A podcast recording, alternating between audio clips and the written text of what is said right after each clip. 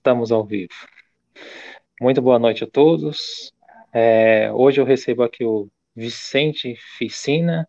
Nós vamos conversar sobre a questão da ideologia, que é um tema muito recorrente aí no, no cotidiano, principalmente aí para os bolsonaristas, para ser pessoas que gostam de distorcer a realidade, distorcer a, os fatos.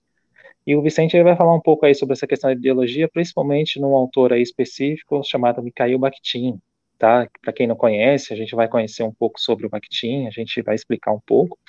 E por incrível que pareça, o Vicente, ele estu... eu estudei também o Bakhtin, e o Vicente também está estudando, está fazendo um mestrado em filosofia, e a gente vai bater um papo sobre isso e fazer umas mostrar como esse autor é muito atual para compreender esse momento que estamos passando aqui no Brasil. Queria dar uma boa noite para o Vicente. Boa noite, Vicente, tudo bem? Boa noite, meu querido. Mais e aí, vamos começar falando do Pactinho aí? Pode falar, fica à vontade aí. É, é, mais uma vez, tem que agradecer, né? Agradecer o convite, a satisfação de estar participando do live. E aí, e essa oportunidade de falar daquilo que a gente gosta, né? Que o trabalho da uhum. gente aqui do, do mestrado, a gente tem que fazer com a dedicação que hoje em dia parece que está uma coisa bastante rara, né? Mas enfim, né? vamos lá para o que interessa, né? Vamos Bom, então, como você já colocou aí, a ideologia é um dos temas, é, como é que eu vou dizer assim, queridinhos né, do momento, principalmente com esse governo agora, que adora falar ideologia, ideologia, e agora a última palavra que ideologia vai estar associando com ideologia de gênero, né? que na verdade não é do governo, uhum. já vem antes, né? Esse movimento de falar sobre ideologia de gênero, que distorce bastante, não sabe muito bem o que é ideologia, não sabe muito bem o que é gênero, e aí cria muito mais confusão do que, de fato, esclarecimento. Né? E a gente que trabalha com pesquisa, a gente vai, vai, vai percebendo né, como a, essa ideia da, da ideologia que é difundida, ela vem sendo distorcida, parece que ela funciona como um projeto que serve muito mais para bagunçar a percepção da gente dessa, desse conceito, dessa temática, do que ajudar mesmo. Né? E aí, eu, como você já falou também, vou tentar, tentar tratar aqui do, do, da ideologia na visão do Bakhtin, né? E é uma visão que é, vai estar inspirada também no, no Marx, né? no marxismo. É, o Terrigto, por exemplo, que vai ser esse autor que eu vou é, citar agora, ele tem um livro chamado Ideologia, uma Introdução, onde ele vai é, pontuar, só para a gente ter uma noção, mais ou menos 12 conceitos de, de, de ideologia. Né? Aquele, conceitos não, na verdade, ele vai é, tentar diferenciar né, como é que a ideologia é tratada no nosso cotidiano. O Igton é, é, é um marxista, né? E aí eu vou, vou, vou apenas descrever aqui para a gente ter uma noção. Repara, ó. primeiro, processo de produção de significados, signos e valores na vida social. Primeira definição de, de ideologia. Um corpo de ideias característico de um determinado grupo ou classe social. Ideias que ajudam a legitimar um poder político dominante ideias falsas que ajudam a legitimar um poder político dominante, é, comunicação sistematicamente distorcida, aquilo que confere certa posição a um sujeito, formas de pensamento motivadas por interesses sociais, pensamento de identidade, ilusão socialmente necessária, conjuntura de discurso e poder, o veículo pelo qual atores sociais conscientes entendem o seu mundo, conjunto de crenças orientadas para a ação, a confusão entre realidade linguística, linguística e realidade fenomenal, oclusão semiótica, o meio pelo qual os indivíduos vivenciam sua relação, suas relações com a estrutura social, e, finalmente, o processo pelo qual a vida social é convertida em uma realidade natural. Isso Igton fez só para ter uma noção da complexidade que é tratar de ideologia. Né? E é por que isso? Porque, se a gente for perceber de fato, a ideologia é um tema que vem sendo tratado desde a época do, do, do Platão. Né? E eu não vou me aprofundar muito na, nessa parte histórica, eu queria só fazer essa citação da complexidade do, do termo, né, da, da ideia de, de, ideologia, e aí a gente chegar na parte de Bonaparte, Napoleão Bonaparte, que vai ser um, da, um daqueles que vai fazer uma virada é, bastante interessante, que inclusive vai servir de, de, de, como é que eu vou dizer, de inspiração né, para o Marx, né? porque Marx vai entender que Bonaparte ele tem de fato uma, uma, uma contribuição quando ele vai falar sobre a ideologia. Né? E aí, claro, ideologia é um termo que vai ser criado efetivamente com o Destuto de Tracy, né? lá num livro publicado em 1801, Mas antes já se fazia ideologia, né? Como já falei, desde Platão até o, até o dia de hoje, né? A gente vê o termo ideologia sendo sempre é, difundido. Agora, o termo propriamente dito ideologia vai ser criado de fato com Detracy, né? Em 1801. E aí ele vai fundar, vai, vai fundar né, uma ciência que vai tentar justamente é, analisar as ideias, né? O objetivo maior dele seria esse. Só que com o passar do tempo, é, inclusive Bonaparte foi um dos entusiastas dessa ideia, dessa nova ciência, né? É, com o passar do tempo, o Bonaparte percebe que, na verdade, o Tetracite e os seus é, correligionários estão fazendo uma, uma, confusão, né? E aí fica distorcendo a realidade. Isso Bonaparte fala, falando, né?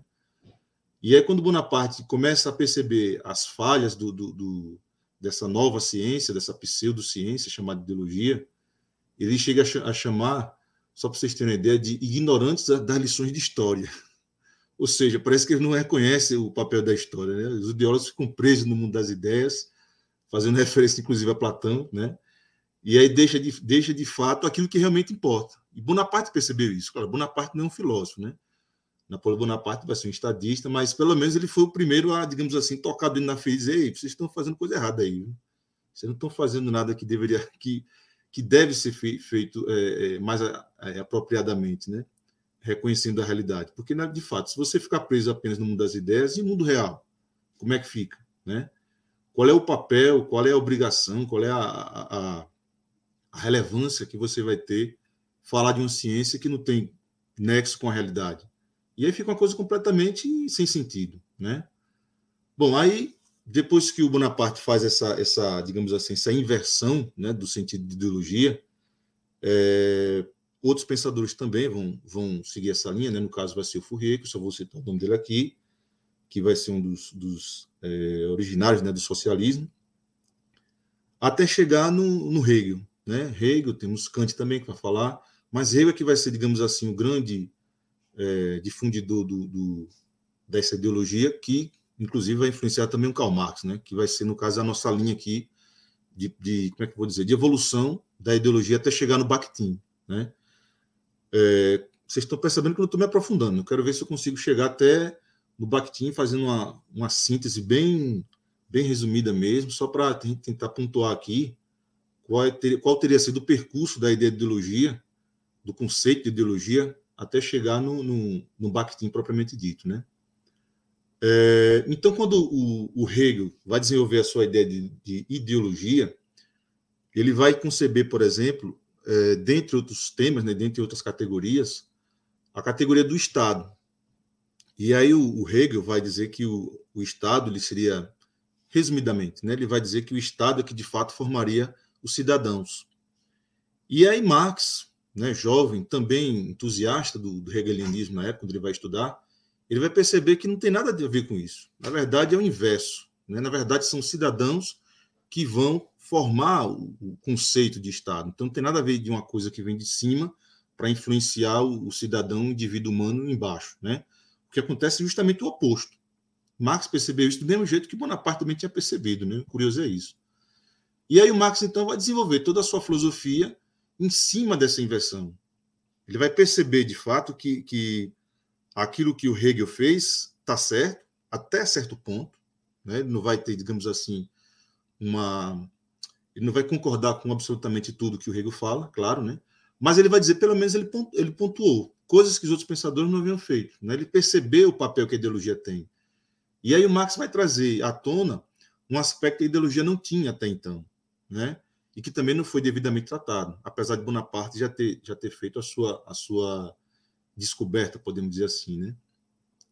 Bom, e aí, o que é que Marx basicamente vai dizer, então, a respeito da, da, da, ideologia? Ele vai perceber que ela é uma ilusão, basicamente.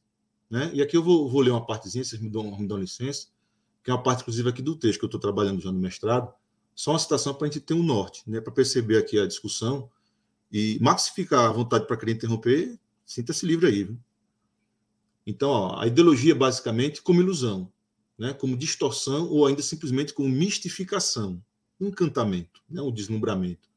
Embora haja também uma perspectiva mais aproximada ao âmbito da sociologia, oriunda dessa interpretação realizada por Marx, e que, de certa forma, se mostrará relativamente distinta, e que norteará, inclusive, a compreensão dada por Bakhtin, Voloshov, a linguagem sobre a qual os marxistas irão transitar com certa frequência.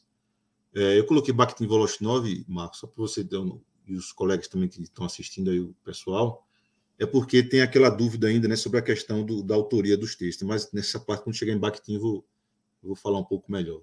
Né?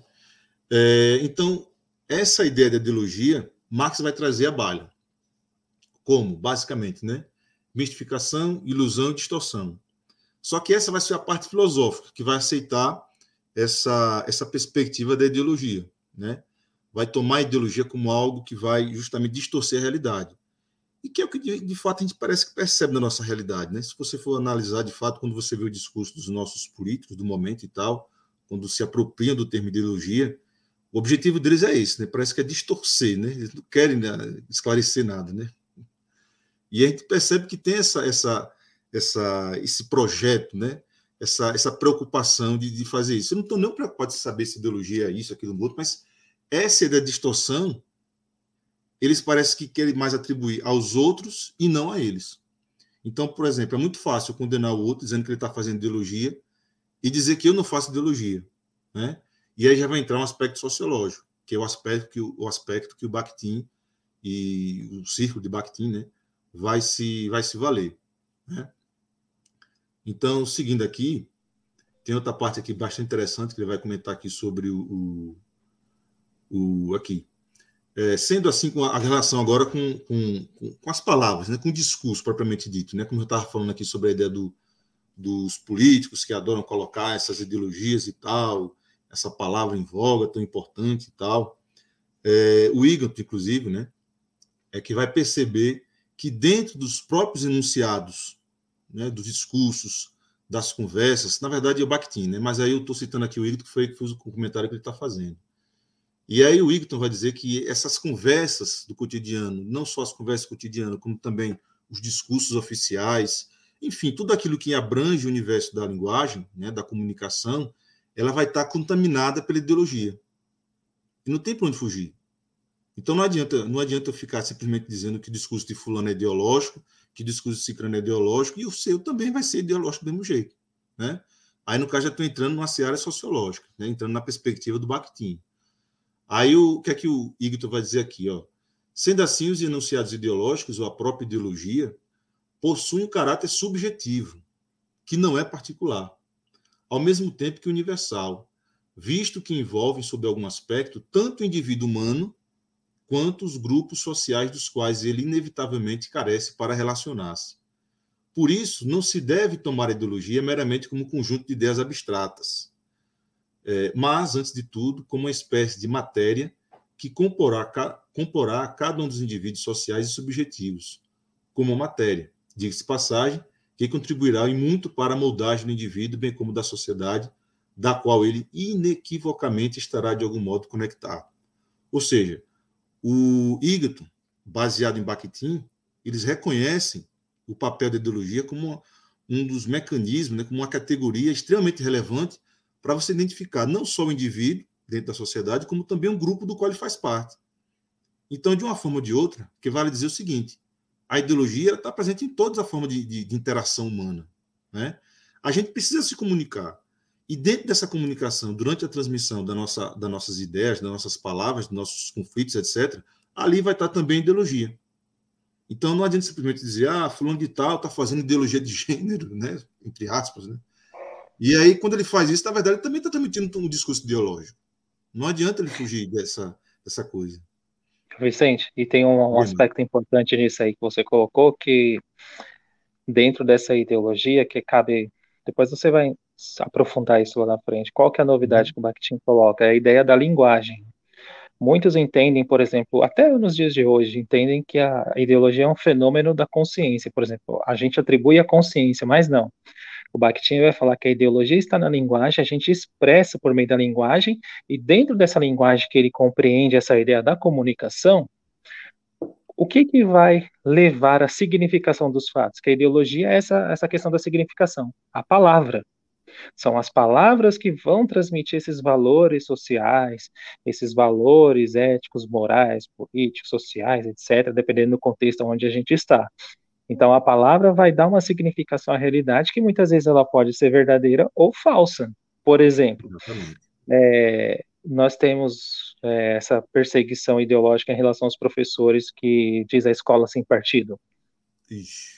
Esse é um exemplo claro, por exemplo. Eles se dizem escola sem partido, mas não existe ninguém, como Paulo Freire já dizia, uma educação neutra. Toda educação tem um partido, até o método científico ele faz um recorte da realidade lógico, portanto, então ele tem uma posição em referente ao mundo. Então é isso que o Bakhtin vai mostrar, porque a partir do momento quando você escolhe determinada palavra e você dá uma significação para ela, você já está inserido em um determinado contexto social, político, etc. Exato. Eu vou, eu vou até pegar outra, outro exemplo para ilustrar melhor, Marcos, é, se você me permite, para fugir um pouco dessa, dessa, dessa atmosfera política, para a gente perceber como é que, que as palavras elas ficam repletas de ideologia. Né? Por exemplo, é, aqui no Nordeste, e aí com perdão da palavra para os nordestinos que vão entender isso, entender talvez como palavrão, né? a palavra rapariga, para nós aqui no Nordeste, tem um contexto. Né? Já a rapariga lá para Portugal vai ter um outro contexto completamente diferente, né? Para aqui para nós é sentido de ofensa quando você chama uma mulher de rapariga, né? Só que lá em Portugal vai ser outro sentido. A palavra é a mesma, a grafia é a mesma. E aí você percebe como a ideologia ela está dentro da palavra, né? Como a ideologia, dependendo do contexto, ela consegue transmitir uma ideia. E aí, claro, vai depender das pessoas também. E o Bakhtin vai ser bastante enfático quando ele vai afirmar que é, não adianta você ter apenas duas pessoas, tem que ser um grupo de pessoas para que consiga subsistir essa ideia do, do a, da, reconhecer a presença da ideologia na palavra, né? E aí a ideologia é construída em cima dessa interação. E aí essa interação em busca do sentido, né, que faz a relação com a consciência, é, tudo isso vai estar sendo de certa forma materializado na palavra, né? E aí eu lembro também de, um, de uma outra palavra que talvez é, é, é, é a gente nem se dá conta, que eu estava lendo até, se não me engano, foi um texto do, do, do quando ele falava sobre a origem da palavra é, é, maluco, né? Maluco a gente é. pensa que ah, é louco, né? Uma pessoa doida, né? Mas maluco fazia uma referência a uma comunidade que, digamos assim, não era dito como civilizada, na época, se eu não me engano, século XVII, século XVI. E aí os portugueses criaram esse termo, chamavam a pessoa de maluca, porque era originária desse lugar, né?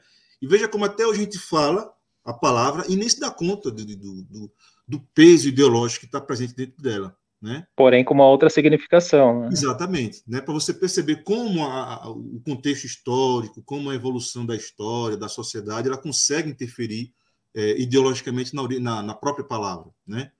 E é para fechar essa parte dos exemplos, eu lembro também que minha, minha avó, ela, ela, ela uma vez eu estava conversando com ela, aí eu chamei um, um, acho que foi um parente meu, um primo meu, chamei de danado. Esse menino é danado. Ela chegou e disse: Meu filho, não chame ninguém de danado, não. Eu disse: Por quê? Porque danado é coisa, é coisa do inferno. Aí veja, você chama uma criança de danado, hoje em dia, não tem aquele peso mais, né? Uhum. E aí, veja, justamente é a mudança ideológica que aconteceu por conta do contexto, da sociedade, dos valores, etc. Né? Isso é bastante curioso, né? A gente falar essas coisas, reproduzir o discurso, né? E agora voltando já para o ambiente político, reproduzir o discurso, sem, o discurso sem você ter a consciência daquilo que você está falando, né? Uhum. E aí muitas vezes as pessoas vão falar essa coisa da escola sem partido, a ideologia de gênero, não sabe nem o que é e reproduz. Não, porque fulano de tal está falando, então eu vou reproduzir também. Vamos tentar entender as origens dessas palavras para perceber de fato, né, onde é que está aí é, é, a distorção, né? Bom, é, já só para fechar, Diga só para posso só dar uma interrupção, só para fechar o, o, isso aí que você falou, o que é importante aí que o Vicente está colocando é assim, para haver a ideia da ideologia, é preciso ter a interação verbal. O que, é interação verbal? Tem que ter uma relação entre eu e o tu. Por exemplo, é, tem que ser mais de uma pessoa, duas pessoas. Isso, a tradição marxista, ela coloca isso de uma maneira bem enfática. A construção ideológica de, um, de uma significação, de um fato social, ela vai acontecer na interação entre os homens, entre as pessoas, na dinâmica social. E a partir disso que vai é, dar significação sobre as coisas. Né? E aí o Bakhtin ele vai colocar essa significação no âmbito da linguagem. Né? Pois é. Aí é bastante curioso essas coisas que a gente vai descobrindo, né? E aí é aquilo que eu estava falando você há pouco instante, né? Quando eu me senti um tanto é, deslumbrado a, a, perceber esse universo, né? É porque muita gente tenta se dar conta né, do preconceito que existe também em relação à, à linguagem, né? E aí tem um livro do, do, do, Marcos Banho, que é bem interessante quando ele vai falar sobre preconceito linguístico, que foi inclusive até um dos, um dos, um dos grandes momentos assim que me inspiraram a, a me focar no, no, no Bakhtin, né? E aí, por exemplo, eu lembro que o Banho falava sobre a, as palavras ditas erradas, né, que as pessoas é, mais humildes geralmente falam, e a gente começa a, a julgar aquele, aquela forma de pronúncia, aquela forma de, de se expressar, de escrever, de, ah, você está errado, você não sei o quê, e esquece que tem uma ideologia ali por trás, né? esquece que tem um, um, peso político também ali por trás, existe uma, todo um controle de classes, um, enfim, uma série de problemáticas aí que vai estar relacionado com a ideologia, né? É, então, vou, vou, pegar aqui outra parte aqui para a gente comentar, certo? Eu já estou entrando em Bakhtin. Né? Vocês estão percebendo que eu fiz aí uma breve, brevíssima, né? É, linha do tempo aí para tentar chegar até o Bakhtin, através da ideia de ideologia. E claro que vai combinar na, na linguagem, como já está fazendo aqui essa apresentação para o pessoal aí, né? Então, a linguagem, seguindo outra consequência da evolução do pensamento Bakhtin, é por excelência dialógica, né? como o Marcos acabou de falar agora há pouco. E esse aspecto fundamental induz a concepção de que o ser humano, ser humano, bem como suas ações diante dos seus pares, diante da sociedade da qual ele vive e compartilha sua existência com os outros, toca inevitavelmente com a ideologia. Então, linguagem está casado com ideologia, né? dialeticamente, não tem como dissociar uma coisa da outra. Se você está falando de linguagem, está falando também de ideologia. Embora sejam é, categorias distintas, mas elas são, digamos assim, eu diria quase siamesas, né? Ousadamente diria Comple isso. Né? Complementares, né? Complementares, exato, a palavra é essa. É, então a linguagem é um fenômeno social, né? E sempre o será, porque é nela que o indivíduo humano se reconhece como tal e evidencia desse modo a necessidade de estar com o outro. É outra coisa bem interessante, com o seu semelhante, ambos inseridos em uma sociedade que, paradoxalmente, em um movimento circular infinito, remete ao outro né? E aí veja coisa curiosa, mesmo que a gente odeie o, o outro, odeie o vizinho e tal, você precisa dele para conviver, né? uhum. né? É o paradoxo da sociedade, né? E aí nessa relação de paradoxo a gente percebe que, que, que a linguagem tem um papel fundamental, né? Porque ela consegue expressar tanto um lado como o outro. E aí esse, essa expressão, mesmo que você seja de ódio de certa forma, ela interliga, né? Ela une entre aspas, aí, os grupos ou os indivíduos, né? E tem esse aspecto bastante curioso. E é desse aspecto que vai dar essa relação dialética, né? Exatamente, a relação dialética dos conflitos, né, do, do Marx, né? É, a linguagem se configura, então, como um elo entre o indivíduo humano e esse outro, esse grupo, em uma palavra, essa sociedade. É a partir desse movimento dialógico interminável e necessário que o indivíduo humano admite a linguagem como uma marca permanente que serve, portanto, à ideologia, e vice-versa. Né? Linguagem e ideologia estão in, interconectadas pela raiz. Assim descreve o Conde a respeito dessa relação. E é isso citando o Conde agora. Esse movimento infindável que caracteriza a linguagem marca de maneira indelével os signos de que ela se serve e a ideologia que nela se expressa. Bakhtin concebeu a ideologia e a linguagem como realidades interligadas. Né? Então, na visão do Bakhtin, não tem como dissociar. Se você fala de linguagem, você fala de ideologia. Se você fala de ideologia, você fala de linguagem. Não tem como fugir dessa, desse círculo vicioso, né? porque são duas categorias que se complementam. Né? Elas precisam uma da outra para estar, digamos assim, sendo é, é, é, difundidas na sociedade. Né? E, claro, linguagem aqui não estou falando apenas linguagem oral entre uma pessoa e outra, pode ser outra forma de comunicação, que também vai estar presente ali o, o, o, o elemento ideológico. Né?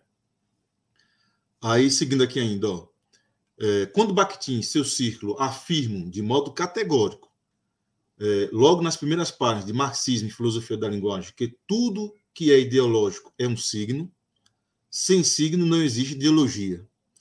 Eles, eles então buscaram também reforçar a identidade ambivalente que se insere no signo e que, por sua vez, reflete na linguagem como um todo dado que o signo também reflete a realidade da qual ele está inserido, cabendo à ideologia apreendê-lo fidedignamente ou distorcê-lo, que é que parece que a gente tem mais visto por aí, né? Principalmente no meio da política, né? Essa distorção é uma prática. Tem um aspecto importante aí, Vicente. Só antes, antes eu vou querer comentar uma coisa. O, o texto do o texto do Bakhtin ele, ele foi publicado ali na Rússia em 1929. Então ele está inserido dentro, dentro de um contexto aonde em 1917 aconteceu a Revolução, a Revolução. E, e existe todo um caldeirão cultural ali, do qual, por exemplo, eles têm que fazer uma reconstrução cultural, histórica, filosófica, e a base dela é o marxismo. O que mais e o então você, lá vai ter o debate sobre psicologia, que nós vamos ter o, o Lev Vygotsky, nós vamos ter debate sobre literatura, sobre filosofia, sobre história, e todos eles vão estar ancorados num aspecto só, que é a ideia do marxismo. Isso é importante das pessoas entenderem esse, é. esse contexto do qual está sendo ali. Mais importante ainda, o, o não foi tão fácil a publicação desse livro. Né? Bakhtin sofreu severas censuras, foi perseguido pelo stalinismo, ele foi preso, ele ia ter uma condenação à morte, mas aí foi computado para trabalhos forçados. Ele teve uma vida muito complicada e turbulenta ali no período do stalinismo. Né? Exato. É porque, na verdade, o, o Bakhtin nunca foi, digamos assim, muito afeito ao marxismo propriamente dito, o oficial, né? Que foi imposto para ele. Né? Ele tinha muita resistência quanto a isso, né? Não só na questão do marxismo, mas também de outras formas de, de, de, de pensamentos filosóficos. Né? Ele tinha essa resistência, né? Tanto que ele vai fundamentar toda a, sua filosofia, a sua proposta filosófica, é, em cima da, dessa ideia da diversidade, né? Que, a, se eu não me engano, vai ser outro autor aí, que agora esqueci o nome, não sei se é o Faraco ou se é o, o Fiorin, que ele vai até chamar de, de, ele vai chamar de proposta utópica né, do, do, do Bakhtin, quando ele vai justamente tentar mostrar a possibilidade do, do da diversidade, né, que o diálogo é, naturalmente traz dentro de si. Né? Agora, curioso, você falando aí dessa parte histórica, eu estava me lembrando aqui agora, também de quando ele vai ele vai desenvolver essa, essa perspectiva dele, que é em cima da obra de Dostoiévski. Ele não faz uma análise sociológica, né? O curioso é isso, né? Ele vai ver na literatura, né, a presença da, da, da como é que eu vou dizer, das ideologias nas vozes dos personagens, né, do Dostoiévski. É, que ele chama de polifonia, né, que são várias isso, vozes. Exatamente, exatamente, né? E aí nessa percepção que ele faz do, dos, dos vários personagens, né, ele começa a perceber que também que existe essa dimensão fora da, do, do universo literário, mas inicialmente ele está pensando só na parte da literatura, né? E aí ele vai fazer toda uma reflexão em cima do Dostoiévski, se eu não me engano, na obra. É... agora esqueci, rapaz, me ajude aí. Você Os problemas, os problemas, problemas da poética Dostoiévski. Isso, isso, exatamente. E aí ele faz essa referência a Dostoiévski, reconhecendo, inclusive, Dostoiévski como o único autor, pelo menos até aquele momento, né, que fez essa, essa, essa, como é que eu vou dizer, essa criação do universo polifônico, né? E aí vem a ideia da carnavalização, vem a ideia do, do riso, né, que depois vai ser já com, com Rabelais e por aí vai, né? E é dentro do contexto histórico do, do, do Bakhtin, na Rússia stalinista, né? Ele, ele que eu estava comentando com você agora há pouco, né? Que não era uma prática dele, né? Se bem que a, quando eu li na, na, no livro da, da Emerson, ela não cita de fato, ela não deixa muito claro que Bakhtin teria se valido disso, mas digamos assim, era uma prática bastante comum, né? Que ele vai chamar, que ela vai chamar de linguagem esopiana, né? A ideia de você pegar um, um, um texto e transmitir de uma forma subliminar uma outra mensagem que você não percebe tão nitidamente, né? Inclusive o próprio título do, do, do, do livro, quando ele vai lançar o, o, o é, Marxismo e Filosofia da Linguagem, que tem essa polêmica agora, né? Vamos chegar na parte agora da, da polêmica da autoria, né? Eu, o, porque Bakhtin, quando ele vai é, lançar as obras dele, se não me engano, só vai ser essa do, do Dostoiévski e aquela outra do Rabelais, que ele vai colocar o nome dele mesmo, né? E aí as outras ele vai estar colocando o Medvedev ou então o Voloshnov, né? Isso. E aí existe uma resistência bastante é, curiosa de se perceber que de fato foi ele, ou foi os amigos, ou foi o medo da perseguição do stalinismo, né? Porque ele queria fugir dessa, dessa complicação toda, que ele sofreu bastante, ficou isolado no Cazaquistão durante um bom tempo. E é, cabe e ressaltar, aí... né, que o, o Medvedev e o Voloshinov eles desapareceram, né? Exato. Não, o Medvedev foi assassinado, né? Foi. Medvedev foi assassinado, né? E aí ele, o filho dele, inclusive eu li no, no, no, artigo que o filho dele ainda hoje é vivo, e aí ele disse que acha injusto esse tipo de, de, discussão, porque ele disse que o pai dele de fato fez muita coisa, contribuiu com bastante coisa, né? Ele via o pai trabalhando. Agora ele via também Bakhtin trabalhando, frequentando a casa dele. E as ideias do tanto do Medvedev quanto do, do, do Bakhtin muito semelhantes, né? Se você pegar, por exemplo, o, o, essa que ele trata da, do Dostoiévski, ele já começa a perceber indícios ali do, da preocupação dele com a ideologia, né? Agora, de novo, aquilo que eu estava falando agora há pouco, né? Ele estava voltando para aquele universo da literatura do Dostoiévski, né? E aí, dentro do romance Dostoiévski, ele começa a perceber os indícios ideológicos nos personagens do romance, né? O curioso é isso. E aí, depois é que vai ser extraído do romance e vai ser estudado pela sociologia, através da, das formas que ele vai desenvolver lá com, junto com Voloshinov, né? Que Voloshinov, de fato, se eu não me engano, parece que era, era o mais marxista, podemos dizer assim, né? Embora Sim. o, né, o, Bakhtin e... marxista se dando, né? Só fazer uma colocação, Vicente, dentro desse universo do Bakhtin, o que é interessante é que, assim, existiam esses caras, que é o Medvedev, o Voloshinov, o Bakhtin, e tinham outros também, que era Isso. o chamado do Círculo do Bakhtin, que o, o pessoal chama, né? Que eles faziam produções teóricas, e ali existia um caldeirão cultural muito grande, tinha gente que refletia sobre música, sobre arte, literatura, estética, filosofia, o próprio Bakhtin mesmo, nesse livro especificamente, ali vai ter temas sobre a crítica à psicologia, a crítica à literatura, a crítica à filosofia, que é o que a gente está falando aqui, a crítica à noção uhum. histórica. Então, são vários temas tratados dentro de um livro só. Por exemplo, tem um livro aqui, esse aqui eu vou mostrar para o pessoal, esse aqui é o Freudismo. Esse livro aqui ele vai falar de psicanálise que ele vai tentar analisar, que é o de 1927 e o marxismo de 29. Ele vai querer colocar uma noção de é, psicologia do corpo físico, que ele fala, que, que ele vai pegar essa ideia do materialismo histórico dialético e vai tentar uma compreensão materialista da ideia de consciência, que aí ele vai desenvolver de uma maneira mais sistemática no marxismo. E isso é importante da gente saber dentro desse contexto todo aí ele Exato. se diferencia muito desses marxistas. Né? Bakhtin ele tem uma, uma vastidão de, de preocupação né? uhum. né? filosófica, sociológica, linguística e por aí vai. Né? O universo dele é, é imenso, é incomensurável. Eu estava comentando com você em off, né, que estava dizendo aqui que, rapaz, é tanta coisa, tanta coisa que eu acho que o mestrado em doutorado não caberia, não. Tem que ser muito mais coisas. Mas, enfim, né?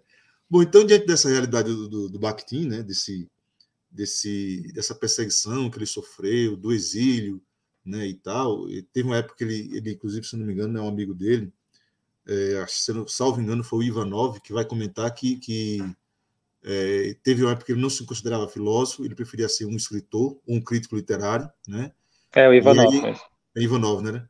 Hum. E aí é, é, é, tinha essa, ele não tinha uma certeza clara, né? ele não tinha uma evidência assim muito, muito, como é que vou dizer, determinada é, da sua própria filosofia. Né? É tanto que ele tem essa polêmica em relação às autorias da, da, dos textos da obra, né? E é também até, de certa forma, claro, que ele vai ter uma linha de pensamento, né? E cabe aos pesquisadores posteriores para tentar fazer justamente essa organização, né? Tentar perceber é, um traçado ali, como é que eu vou dizer, é, conceitual, né? Ou filosófico, ou linguístico, enfim, vai depender da área, que você consiga prever quais são, pelo menos, os elementos que vão constituir o pensamento dele né? Mas ele não era assim, como é que eu vou dizer, é, restrito numa única ideia, né? O pensamento do Bakhtin vai vai espraiar para tudo que é lugar, tudo que é tema, né? E aí dessa dessa, pronto, a ideia da, da, da carnavalização mesmo, a ideia do, do riso, a ideia de você desconstruir aquele o discurso que ele vai chamar de é, é o contrário do polifônico, né? Que o polifônico respeita a diversidade. No caso vai ser o se não me engano, é monofônico, é outro termo agora que me fugiu a cabeça. É... Monofônico é o contrário do polifônico. É o contrário do né? polifônico, é isso mesmo. É monológico, na verdade. Monológico, Mono... isso, monológico. É monológico, é isso, é isso. Me confundi agora, obrigado aí, meu cara. E aí ele vai justamente criticar esses discursos monológicos, né, que tentam justamente enquadrar em alguma determinada coisa. E é claro, a filosofia dele não tem que ser monológica, né? tem que ser dispersa. Né? Eu acredito até que a, a própria experiência de vida dele, a, a convivência que ele teve com os amigos dele, com o pessoal do Círculo de Bakhtin, é, de certa forma, evidencia essa preocupação dele, né, de, trazer, de trazer justamente essa, essa, esse elemento da polifonia constantemente difundido. Né? E aí, justamente, claro, junto com a polifonia vem também a questão do, do da carnavalização, do riso, que vai, de certa forma, é, fortalecer ainda mais essa ideia né, da diversidade. Né? Isso é bom lembrar que a gente está falando aqui no século XIX, né? a gente está falando aqui dos anos de, de 30, 40, por aí, nos anos de chumbo grosso lá da, da Rússia, né, na época do, do, da Rússia Soviética. E aqui falando um pouco sobre é, é, essa, da coisa, essa coisa da consciência, né? Bakhtin não reconhece que a consciência do indivíduo, segundo essa linha de pensamento, seja originada a partir de si mesmo, de algo inerente. Acho que você agora há pouco estava falando sobre isso. De algo inerente ao próprio indivíduo humano, em uma espécie do que ele chamara de consciência psicológica. O indivíduo e sua consciência se formam e se constituem a partir do convívio com os outros, com seus semelhantes, com a sociedade, né? E aí, no caso, o Bakhtin vai reconhecer o seguinte: ora, o indivíduo não nasce, não nasce pronto. Né? Isso é fato. Né? Isso aí Aristóteles já falava na época lá do, do, do, do, animal político. Né? Mas aí, apesar disso, tem muita gente que defende essa coisa de que existe uma consciência, uma essência que já nasce dentro do ser humano, que ele vai chamar isso aí de, de, de, de até um tanto formalista, né? demais, porque não vai justamente perceber o contexto do, do, do, indivíduo, não vai perceber a necessidade que ele precisa do outro para se relacionar, aquela coisa do eu e do tu, né? Porque a minha consciência ela só se faz diante do diferente, né? Diante do daquela pessoa que de certa forma não é igual a mim, porque não existe ninguém igual, igual a ninguém, né? Por mais que se tente fazer, não existe ninguém igual a ninguém, né? E aí essa preocupação do quando ele vai falar sobre a consciência psicológica, é justamente nessa ideia de mostrar que o indivíduo ele tem uma consciência construída em conjunto. Ele nasce, digamos assim, eu costumo até brincar. Eu lembro quando falava é, com meus alunos sobre linguagem, e eu dizia para eles o seguinte: é, é mais ou menos parecido quando você vai. vai é, quando você vai, vai, vai. Quando uma criança nasce, né? Se não tiver uma pessoa, um adulto, geralmente os pais, né, a família, por perto daquela criança, para motivar, para instigar ela a conversar, ela não vai falar, né? E aí o ser humano é um desses animais que precisa do outro. Então é um animal sociável, ele precisa necessariamente do outro. E principalmente a linguagem, que vai não só ajudar você a se interagir com o universo ao seu redor, né, com o mundo ao seu redor, como também formar a própria consciência do indivíduo. Né? E aí, nessa interação, à medida que você vai interagindo com o outro, à medida que você vai conversando, desenvolvendo ideias, você vai também formando a sua própria consciência. É, outro aspecto aqui, ó. Ao se perceber a língua comum do uso diário dos indivíduos humanos quando vivem em sociedade, é que se reconhece e se identifica a origem da própria linguagem. É nesse ato de fala, aparentemente despretensioso, que as alterações sorrateiramente vão se miscuindo nas consciências individuais e assim refletindo ou refratando as construções ideológicas que, que conseguem se manter, cristalizando-se de tal forma que podem até atravessar contextos históricos diversos. Aqui a gente estava falando há pouco daquelas palavras, né? Como elas conseguem atravessar a história e chegar num, num contexto completamente diferente do, do qual ela havia sido criada, e aí ela consegue ter uma, uma um peso ideológico, né? Uma, uma, uma, um sentido bem diferente daquilo, daquele originário, né? E o Bakhtin está atento a isso, né? Ele vai ter essa, essa parte, digamos assim, tanto psicológica, que eu confesso que eu não me aprofundei muito, né? porque senão, como eu tinha falado você, mas aí fica uma coisa imensa, né? Aí não tem mestrado e doutorado que dê conta. É...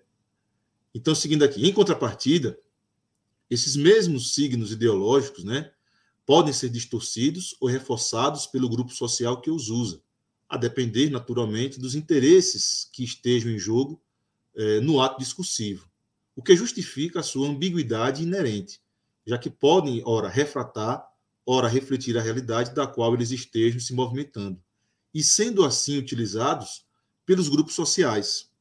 Né? Todo signo ideológico vivo tem, como Jano, duas faces. Aqui no caso é a citação do próprio Bakhtin. Né? Toda crítica viva pode tornar-se elogio, toda verdade viva não pode deixar de parecer para alguns a maior das mentiras. Onde vem a distorção aí, né? A gente pegando agora para o nosso contexto, vai depender do grupo, né? que, a depender do contexto e, claro, é, do interesse político que ele vai ter naquelas palavras, né, ele vai se valer da linguagem para justamente tentar influenciar. E, claro, se você conseguir influenciar um número cada vez maior de pessoas, então isso mostra que aquela, aquele seu discurso está né, tá tendo um poder muito grande. Né? O poder de convencimento aí está sendo uma coisa bastante é, é, poderosa, que consegue é, juntar um bocado de gente para tentar justamente é, defender aquela ideia com, com, unhas e dentes, né? Como, por exemplo, uhum. defender a escola sem partido, sem saber o que é de fato, né? é, então, seguindo.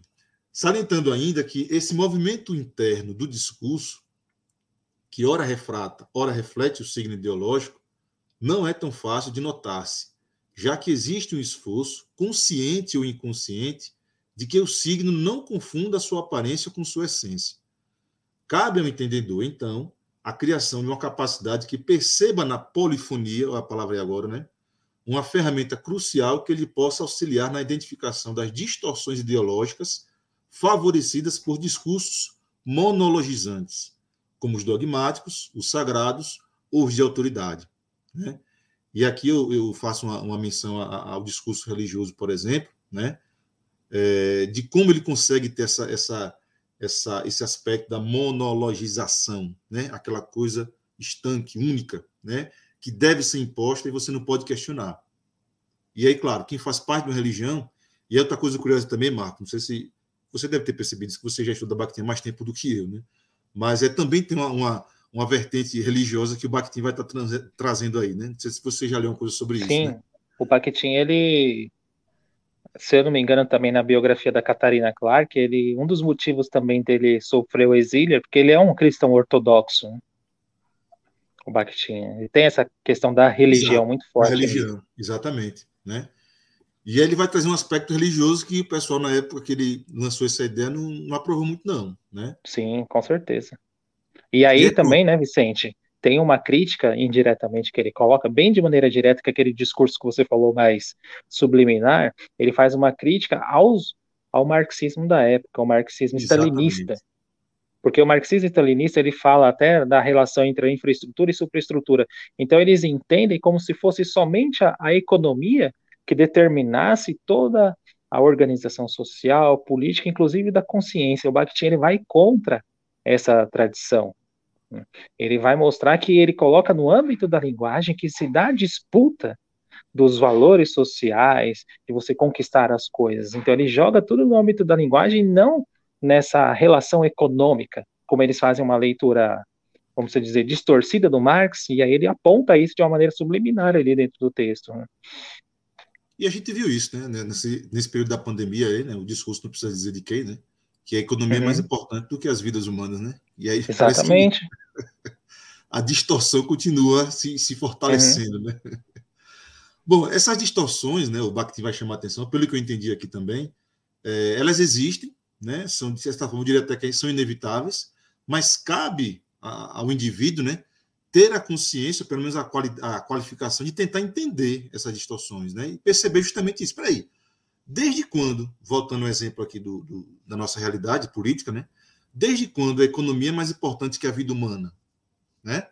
E aí eu lembro de, de, de, de uns estudiosos que diziam na época isso aí é, é um discurso ilusório, não existe isso. É para justamente tentar ofuscar a realidade efetiva, né? É um discurso ideológico por natureza, por essência, né? Que quer justamente escurecer, obscurecer uma verdade, né? Quer esconder uma coisa e mostrando uma completamente absurda. E você, o que é mais assustador, né? Convenceu muita gente. Convence muita gente, melhor dizendo, né? Convence muita gente, infelizmente.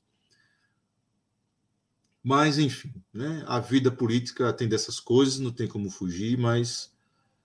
Seguindo então, né? Falando aqui ainda sobre a parte da, do, do Bakhtin, quando ele vai, vai desenvolver a sua filosofia propriamente dita, e o seu foco, que no caso vai ser a ideologia, buscando justificar a relação entre ideologia e linguagem, né? Então, o Bakhtin vai dizer que era preciso, né, então, desconstruir a ideia de que a ideologia já era algo pronto, né? que é uma ideia bastante comum, que inclusive na época que ele foi, que ele estava desenvolvendo essa teoria, na época do, do, do, é, do autoritarismo russo, né?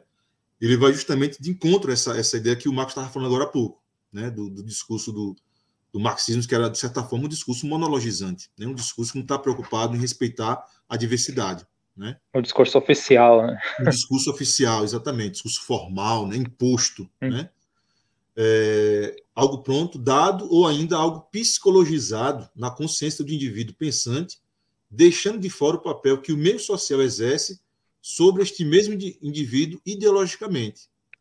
Era preciso, portanto, identificar os elementos de instabilidade e de estabilidade presentes de forma até desordenada no âmbito da ideologia, isto é, identificar o movimento, a dinamicidade que tal categoria inexoravelmente era envolvida. Ou seja, ele está percebendo que a ideologia do Marx tem relevância, né? o conceito de ideologia que o Marx vai desenvolver tem relevância, mas ele vai perceber também que esse discurso ele tem que ser aplicado até certo ponto.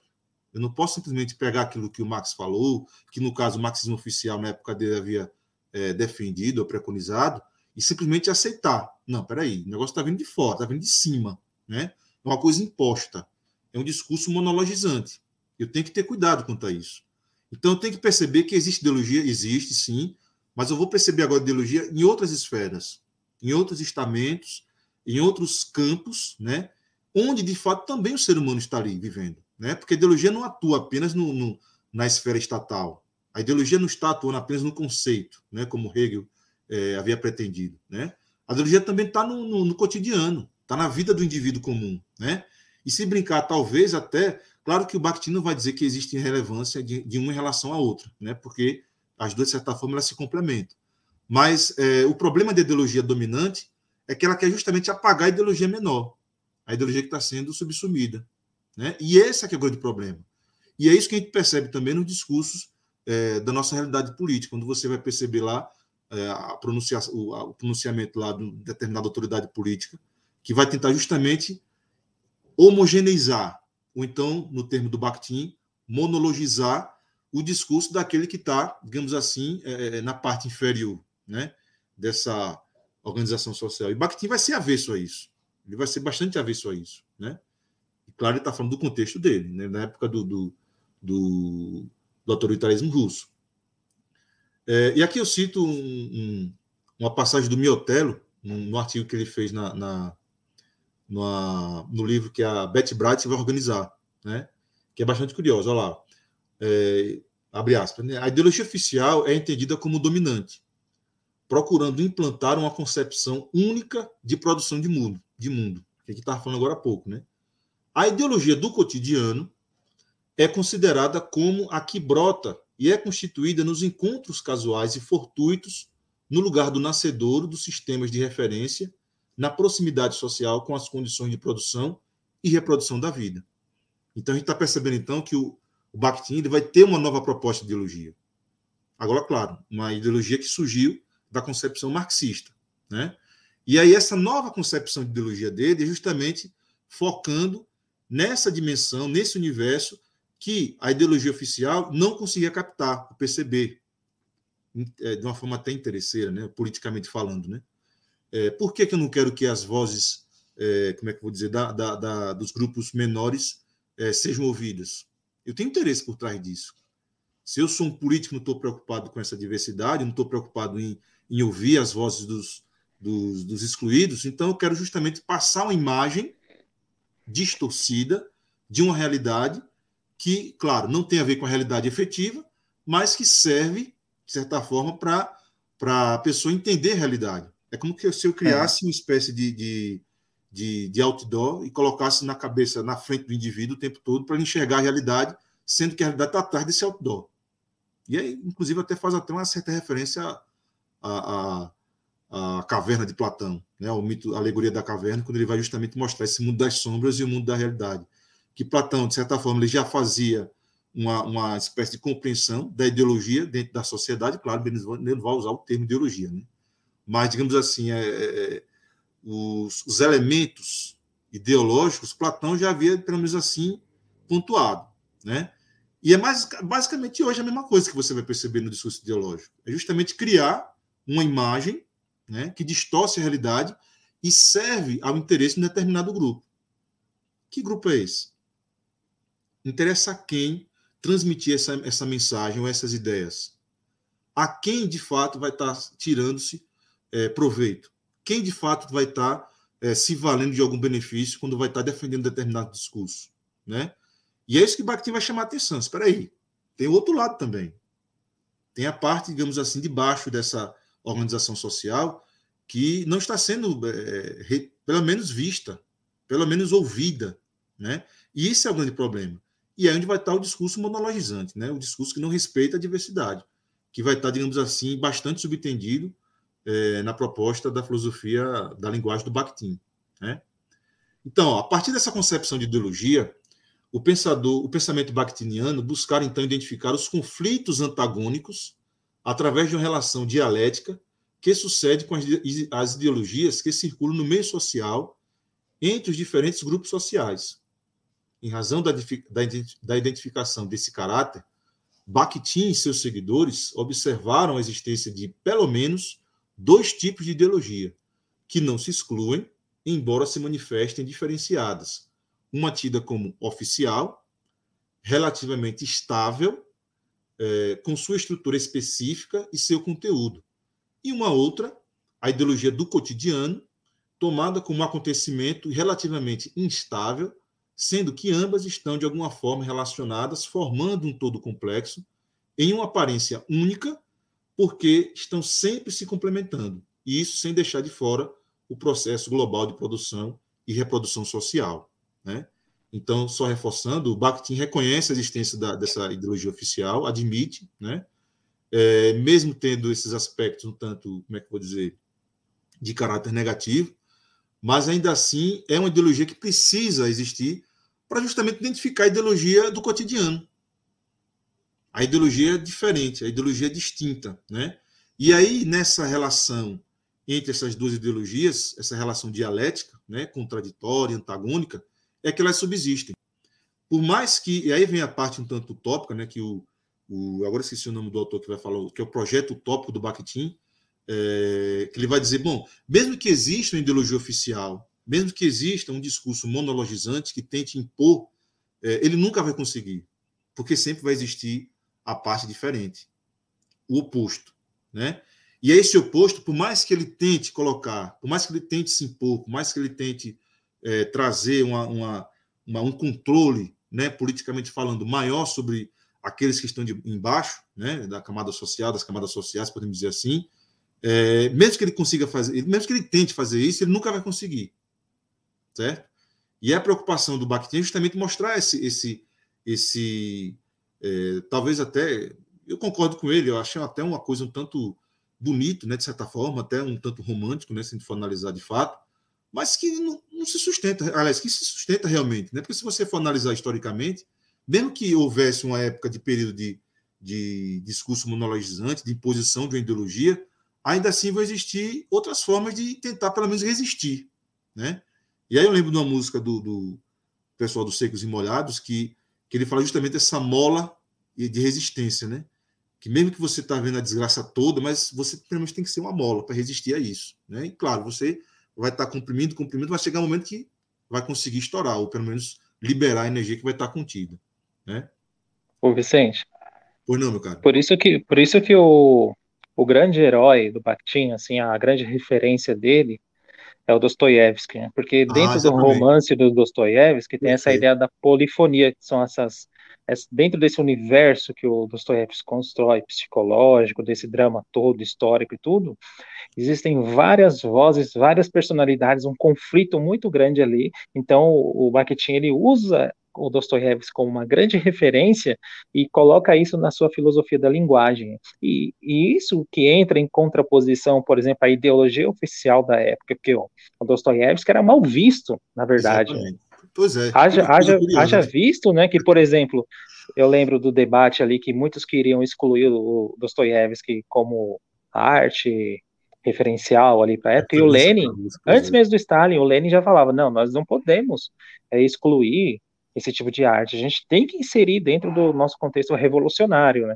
E aí, quando o Stalin assume, não, o Stalin ele já vai eliminar todo mundo e já vai colocar só aquela ideologia que ele acha é interessante, haja visto que surge aquela ideia do, do realismo russo, né, do romance, toda essa ideia né, que o Bakhtin contrapõe de maneira visceral isso, né?